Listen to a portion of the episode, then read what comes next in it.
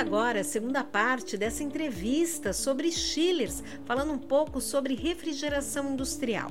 Meu convidado de hoje é o Paulo Teixeira da Maiecaua do Brasil, responsável pelo mercado de bebidas, cervejarias, lácteos, óleos e gorduras vegetais. Claro, a Maiecaua atende outras divisões, mas o Paulo, que é responsável por essas que eu citei, traz todo o seu expertise, seu know-how é, nesse tema que é tão importante para quem quer conhecer um pouco mais sobre chillers e também sobre o mercado de refrigeração industrial. Então, Paulo, muito obrigada pela sua atenção, pela sua disponibilidade, pela sua presença aqui no podcast Mundo do Ar e da Refrigeração. É agora.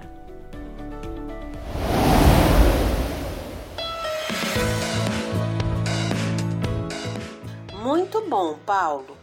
E aí, eu quero saber também sobre equipamentos chillers que operam com fluidos primários e secundários, os chamados sistemas Brine. Então, explica o que, que são, como atuam e para qual tipo de aplicação eles são indicados. Perfeito. É, o Brine, uh, o termo Brine vem do inglês, quer dizer, na tradução direta, salmoura, nada mais é que um fluido, uma solução eutética, um fluido que ele tem capacidade de trabalhar com temperaturas baixas, abaixo do ponto de congelamento. Então, por exemplo, nós podemos ter o brine com uma, a solução eutética, água com etanol, água com glicol, grau alimentício para baixar o ponto de congelamento. Nós podemos ter aplicações com água com sal, com cloreto de sódio para baixar o ponto de congelamento. E também temos a chamamos de a solução brine, sistemas de que utilizam CO2 como fluido secundário. Acabamos também usando o, o termo CO2 brine. Okay. Seria o CO2 líquido utilizado como solução é, secundária. Vocês fizeram uma fábrica de alimentos, né? O CO2 com CO2 brine. Sim, sim. Nós fizemos um, um fornecimento dois sistemas já com CO2 brine, um para o cliente arista do setor de panificação e para BRF numa aplicação de túnel de congelamento. Os dois sistemas são com chamado CO2 brine que consiste é, em um circuito fechado de CO2 líquido. O CO2 é enviado líquido a baixa temperatura, por exemplo, menos 30, menos 35. Ele troca calor num trocador de calor ou num forçador no processo, um forçador de ar no processo. O CO2 retorna para o sistema de refrigeração numa mistura bifásica, parte gás, parte líquida. Esta parte gás, quando entra no sistema de, de refrigeração, ele é recondensado e fecha o circuito e segue novamente para o processo. E quem faz o sistema de condensação constante do CO2 é um circuito de amônia. Olha só. Parecido com o chiller, aplicado no chiller, o circuito de amônia.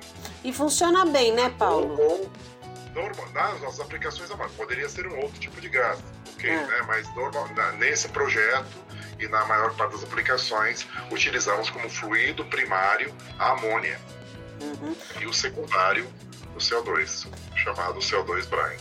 E, e, por, e por que esse sistema foi desenvolvido? Porque antes, Cris, eram uh, os sistemas de baixa temperatura utilizavam amônia para amônia diretamente, bombeavam amônia diretamente para esses processos para fazer o resfriamento.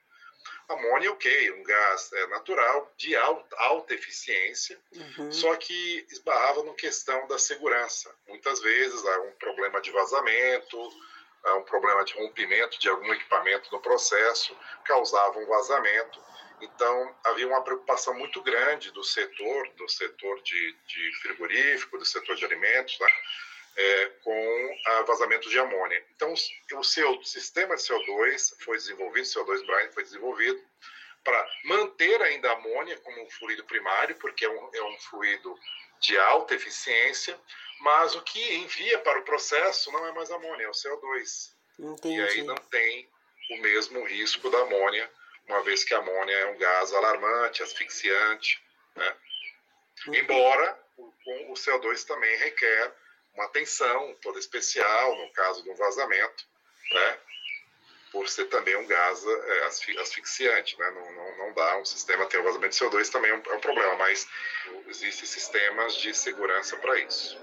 Então, basicamente, foi para tirar a amônia, deixar a amônia confinada dentro da sala de máquinas e mandar para o processo o fluido CO2 nas tubulações.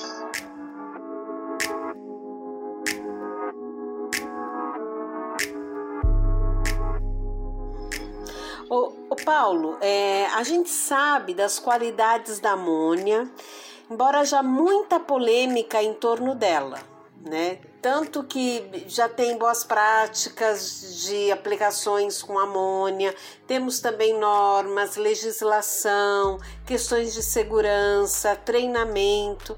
E aí eu te pergunto: é possível instalar um sistema de amônia eficiente e seguro?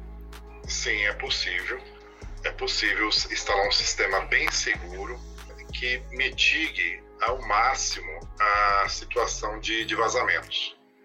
Mas para isso é necessário de um bom projeto, uma empresa com conhecimento profundo de refrigeração industrial e de, de, utilização de amônia como fluido refrigerante, okay. conhecimento das normas, aplicar essas normas na, no projeto e na fabricação, na instalação do sistema de refrigeração, utilizar materiais de primeira linha com garantia de origem, fazer todos os testes, enfim, utilizar as boas práticas de projeto, instalação então, uh, é possível sim ter um sistema seguro com amônia, né? ou pelo menos para mitigar ao máximo os riscos de vazamento. Uhum.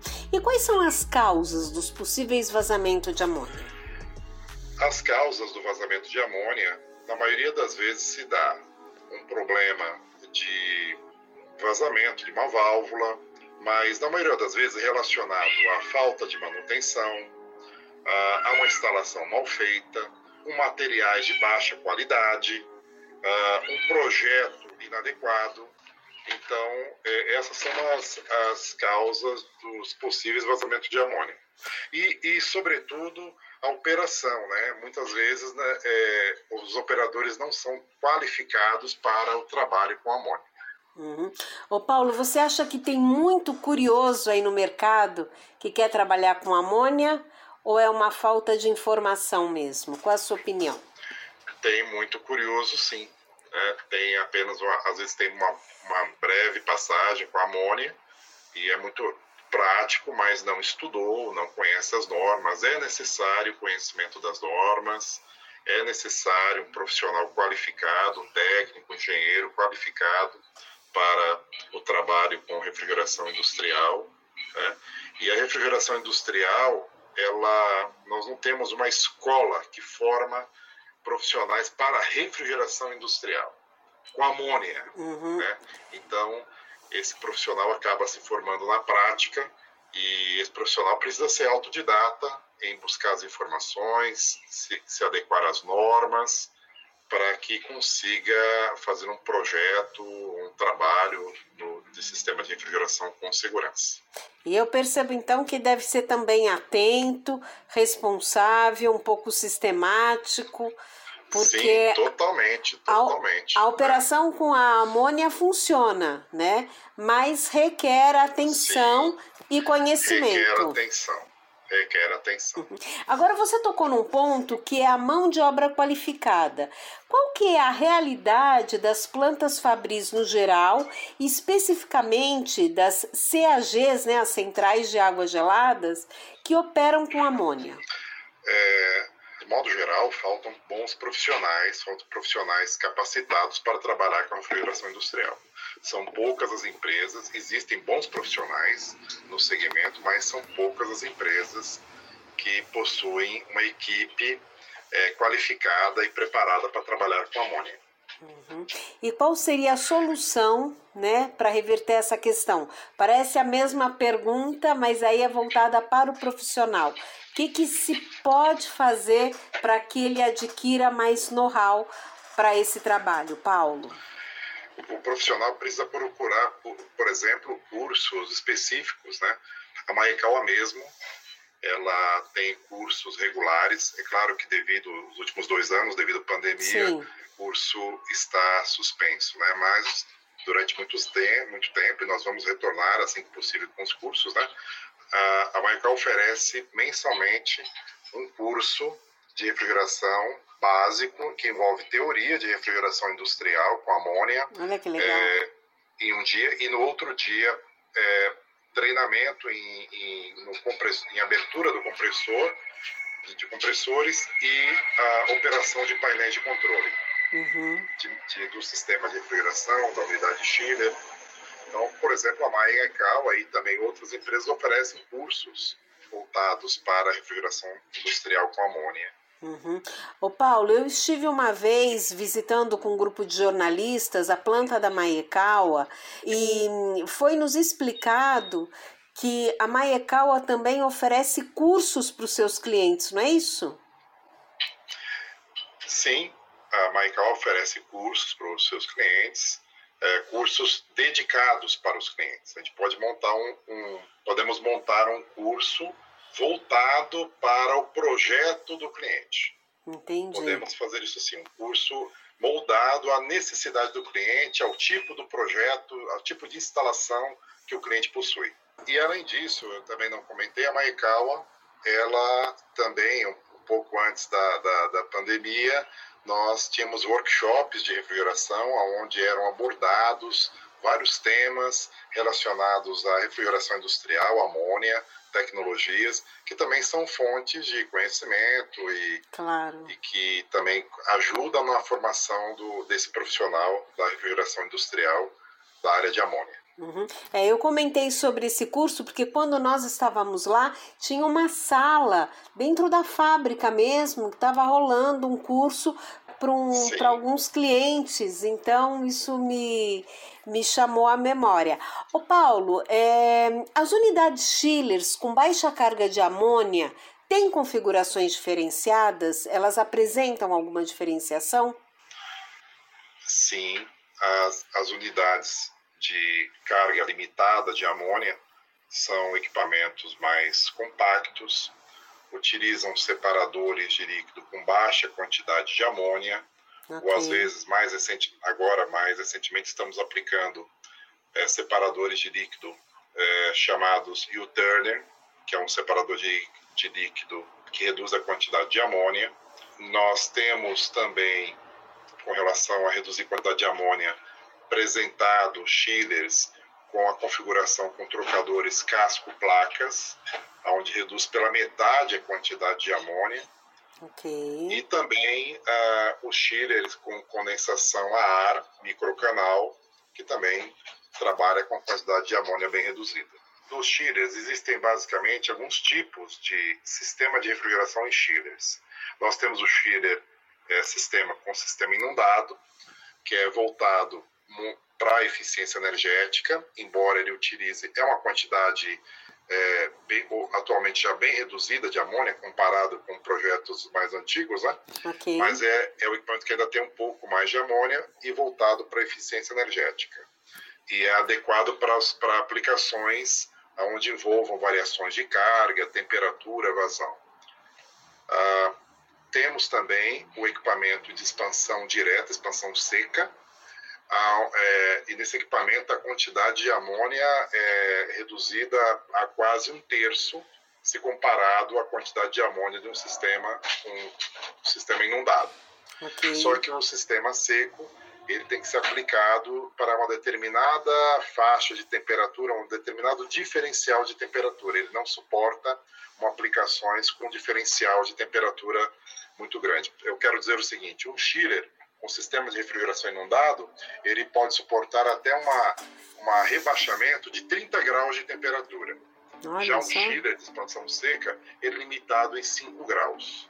Então, o chiller seco não serve para todos os processos. Então, mais processos que aonde é possível trabalhar com um diferencial de temperatura menor, o chiller de expansão seca representa uma solução de, de um equipamento com baixa carga de amônia. E temos também um equipamento intermediário que utiliza o conceito LPR, que é o Liquid Pressure Receiver, né? é o reservatório de líquido baixa pressão, que esse é o, é meio termo entre um sistema inundado e expansão seca.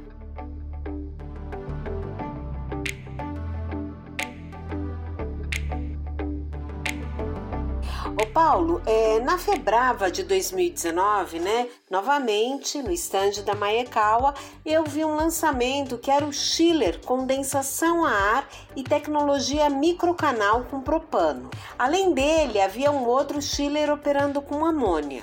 Então, pergunta, quais características que fizeram destes equipamentos serem marcados como novidade? A, a inovação que esses equipamentos trazem são as seguintes. No caso do chiller amônia, trata-se de um chiller de expansão seca, okay. como falamos há pouco, que reduz a quantidade de amônia, mas o principal dele é um sistema de amônia com condensação a ar do tipo microcanal.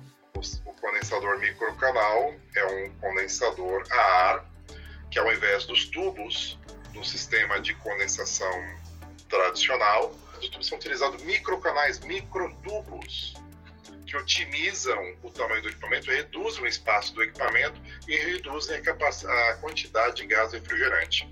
E, então, a, a inovação está nesse sentido. Amônia, o equipamento com amônia, Sim. baixíssima carga e com condensação a ar. Ele não é comum, Cris. Em sistemas de amônia, a condensação a ar ainda é uma novidade, condensação a ar em aplicações de chile. E você já tem alguma aplicação desse chiller? Ele funciona bem? Como é que tem sido o resultado, o desempenho dele, Paulo? Temos, temos aplicações com chiller amônia condensação a ar, por exemplo, na DHL logística. Ok. E antes o cliente utilizava o gás refrigerante halogenado, tipo Freon, e passou, e é, e é uma instalação típica uh, para a utilização de gás halogenado. E nesse caso, o cliente passou a, aceitou utilizar amônia, ele não conhecia amônia, mas como a quantidade de amônia é muito restrita, é, o cliente ficou tranquilo em aceitar amônia como gás refrigerante, e aí a amônia é, traz todos os benefícios de eficiência energética, de melhor controle da máquina, além, além do que é um gás de menor custo que, do que o gás é, sintético. E o cliente está muito satisfeito. Ai, que bom, que bom. É, você acha que quanto tempo demora para o mercado absorver essa tecnologia amônia com condensação a ar? amônia com condensação a ar, eu acho que é um caminho natural. Ah, por quê? Há preocupação das empresas com a redução do consumo de água. E a refrigeração é um grande consumidor de água. Sem dúvida. É, por exemplo, nas torres de resfriamento, que é, fazem o sistema de condensação dos chillers, ou em condensadores evaporativos, né? a água é, ela representa um, a refrigeração é responsável por uma grande parte do consumo de água da indústria. A água limpa é um recurso escasso, tem o custo do tratamento da água, então acredito que para o futuro haverá mais procura de sistemas com condensação a ar ou adiabático. E aí a Maikawa, nesse caso a Maikawa, é, concilia as vantagens do gás refrigerante amônia com baixa carga e com condensação a ar. Então essa é a grande novidade e uma aposta aí para o futuro. Muito bem, vamos acompanhar então.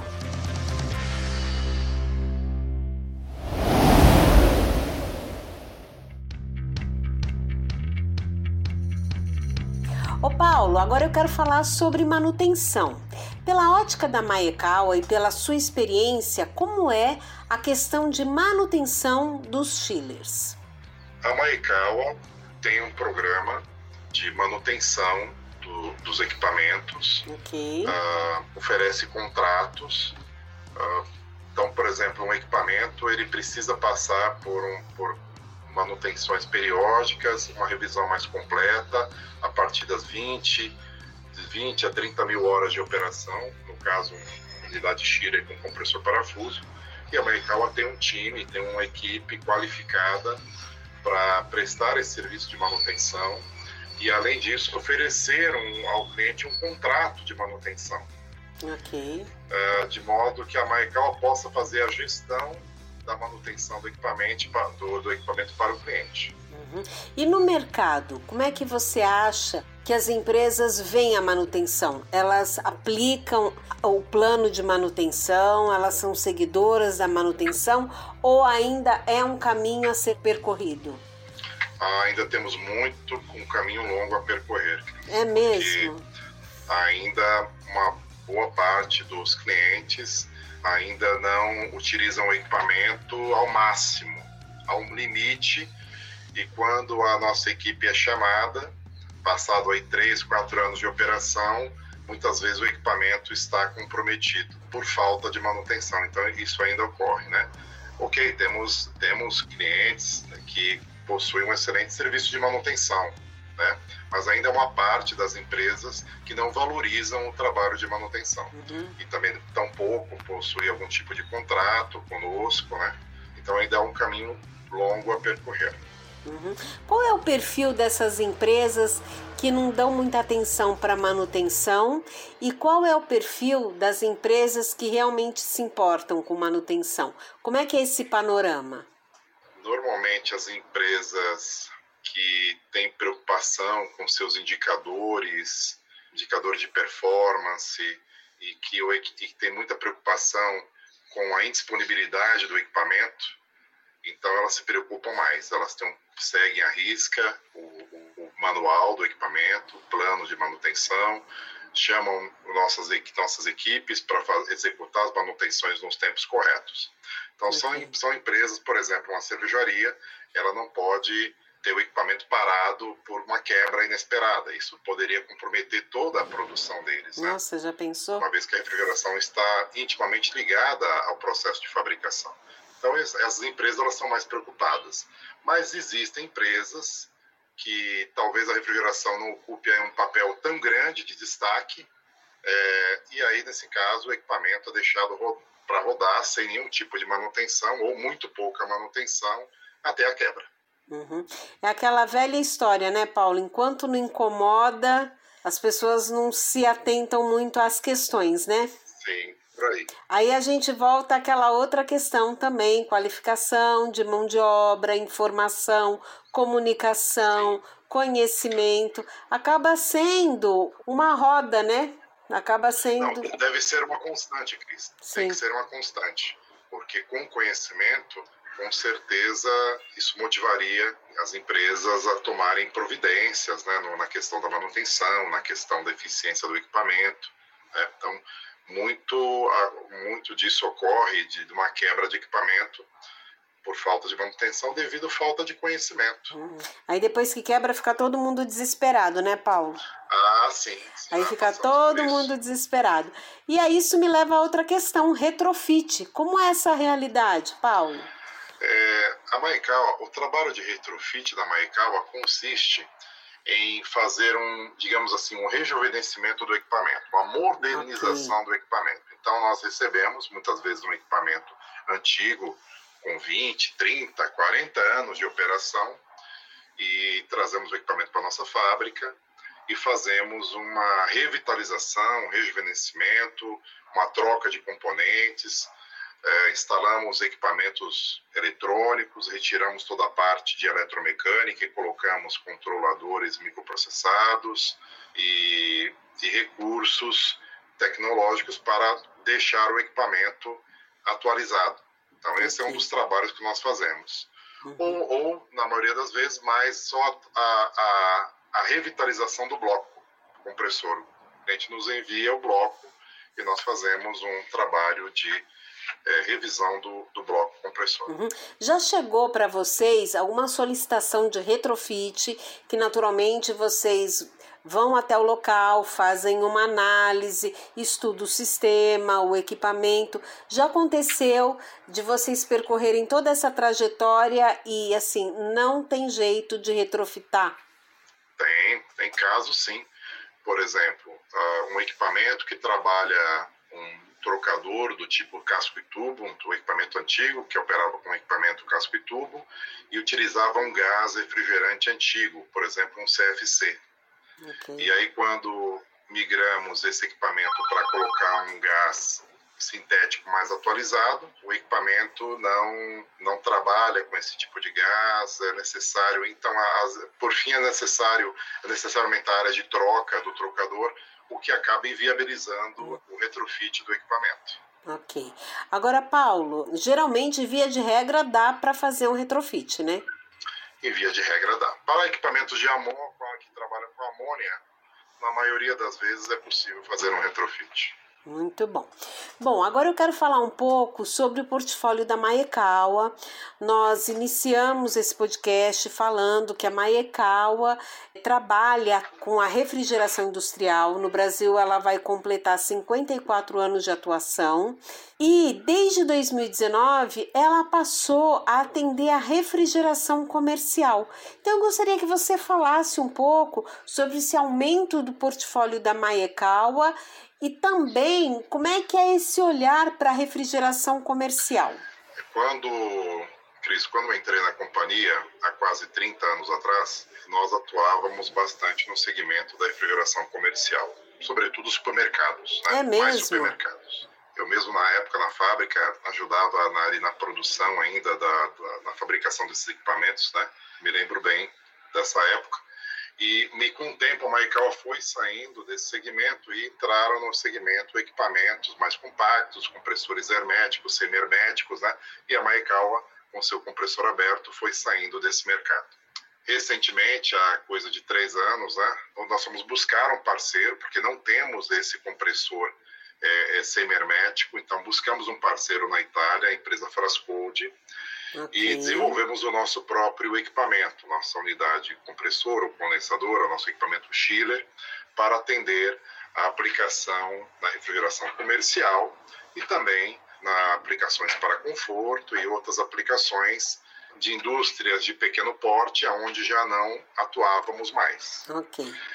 Então, buscamos o, o parceiro Frascode, desenvolvemos o nosso equipamento, estamos aí no mercado temos uma linha padronizada de 50, 75 e 100 TRs, um compressor tipo parafuso ou reciprocante semi-hermético, com, que utiliza o gás halogenado 404A, esse é o padrão, mas é, está na, na, no DNA da empresa a customização. Também podemos fazer a customização de um equipamento com outro tipo de gás, um outro tipo de montagem, uma outra configuração de chiller sendo esse também o nosso ponto forte.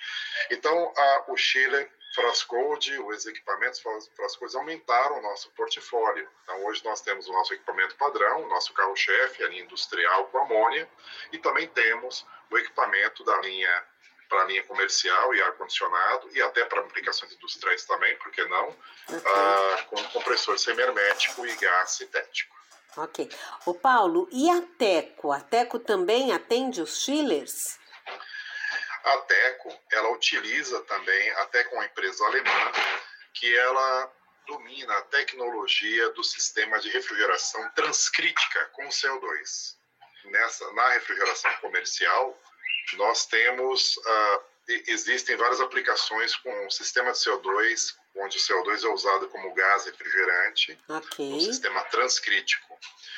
E a Maikawa foi buscar uma parceria com a Teco, uma empresa alemã especializada em sistema transcrítico, utiliza no seu equipamento compressores da marca Frascode também. Então hoje temos a Teco como aliado quando temos uma oportunidade, um desafio para entrar numa concorrência com um sistema de refrigeração com, com, com conceito de transcrítico e CO2.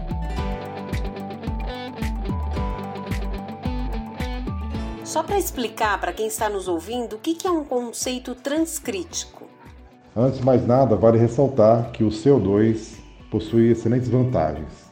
Devido à sua alta capacidade volumétrica, permite maior eficiência, com pequena carga de gás refrigerante, baixo impacto ambiental e baixo custo se comparado com outros tipos de gases refrigerantes, principalmente os sintéticos.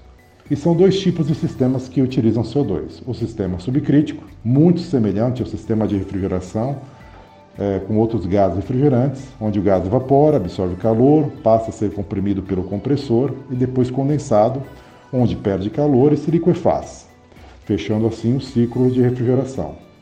Sendo que no sistema subcrítico ainda requer um sistema são dois circuitos de refrigeração, o circuito com CO2 e o circuito com outro gás de refrigeração, preferencialmente amônia, devido à eficiência, que, que é responsável esse outro circuito para fazer a condensação do CO2 em baixa temperatura. Esse circuito opera para fornecer uh, menos 30, 30, 35 graus e, e a amônia, outro gás refrigerante, com menos 30, menos 35 graus, faz a condensação do CO2 até 18 bar de pressão. Já no sistema transcrítico, o circuito de refrigeração utiliza somente CO2. O gás é submetido a altas pressões, se mantém no estado gasoso em todo o ciclo, ou seja, não existe mudança de fase no transcrítico. E ao invés de um condensador, o que existe é um resfriador do gás CO2, e onde as pressões chegam até 92 bar. A vantagem do sistema transcrítico está na simplicidade do sistema uma vez que só usa o CO2 como fluido de refrigeração e, e apresenta uma operação com alto grau de confiabilidade. Ok. Ô Paulo, eu quero aproveitar e pedir para você nos explicar sobre a questão do nome da empresa, porque ora eu ouço falar em Maicon e ora eu ouço falar em Maekawa. Por que que isso acontece, hein? O nome da companhia é Maekawa. Ok. Mas quando a Maekawa, da família Maekawa, sem o Y, Maekawa. Da família Maekawa não tem o Y. Okay. O nome da empresa Maekawa tem o Y. Okay. Não me pergunte por quê. Eu não sei essa, essa, esse, o motivo disso. Mas quando a Maekawa decidiu sair do Japão, da Ásia e ir para outros países, uh, era um período onde era uma, uma, um momento que o nome Maekawa não era um nome muito comercial. Olha só. Então foi definido o nome fantasia Maicon, que seria um nome mais simples, mais fácil de popularizar, de, de posicionar na, na, no, nos consumidores esse nome, né, Maicon, de mais fácil de ser lembrado, e aí ficou Maicon. Então havia a Maicon Sul América, que era o pessoal da a, a parte de serviços, né? havia a Maikawa, que era a fábrica. Depois disso apareceu a Maicon Química, Chemical. Ok. Né? E, e passado um tempo, a Maikawa Sul América e a Maikawa ficaram uma única empresa, aí passou a ter a Maikawa e a Maicon e a Maikawa e a Maicon Chemical. Okay. E passado mais um tempo, as empresas passaram a ser uma única razão social que é Maekawa do Brasil. Maekawa do Brasil.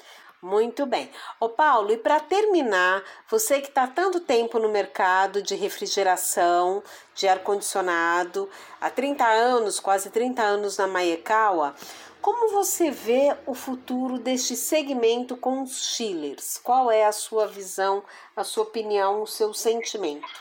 Para o futuro, é, acredito que continuará uma busca por eficiência energética, uh, motores elétricos mais eficientes, compressores mais eficientes mecanicamente falando, trocadores de alta performance, com a redução cada vez maior do gás refrigerante, por uma questão de segurança, principalmente, e também uh, acredito que, como havia comentado antes, uma procura por sistemas de condensação a ar ou sistemas eh, adiabáticos com torre de circuito fechado para visando a re reduzir o consumo de água na, nas indústrias. Uhum.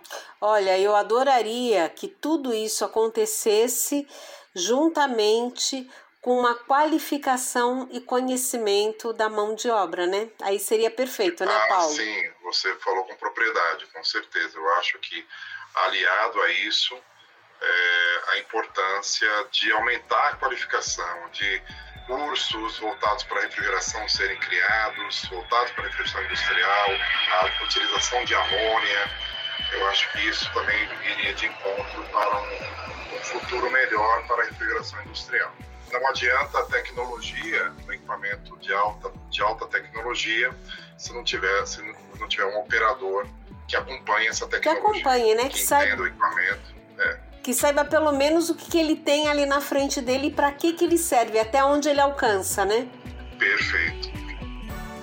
Paulo, eu quero agradecer demais pela sua gentileza, pela sua disponibilidade.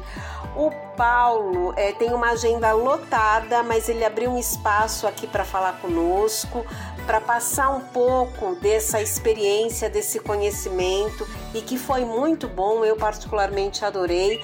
Quero agradecer também porque ele está lá no aeroporto, então a gente viu alguns aviões indo, voltando, voltando e indo, mas mesmo assim deu tudo certo e eu quero agradecer, viu, Paulo?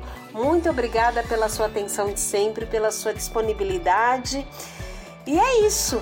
A gente volta a se encontrar no novo podcast Mundo do Ar e da Refrigeração. Um abraço a você Obrigado, e um abraço Obrigado lá para a equipe da Maekawa.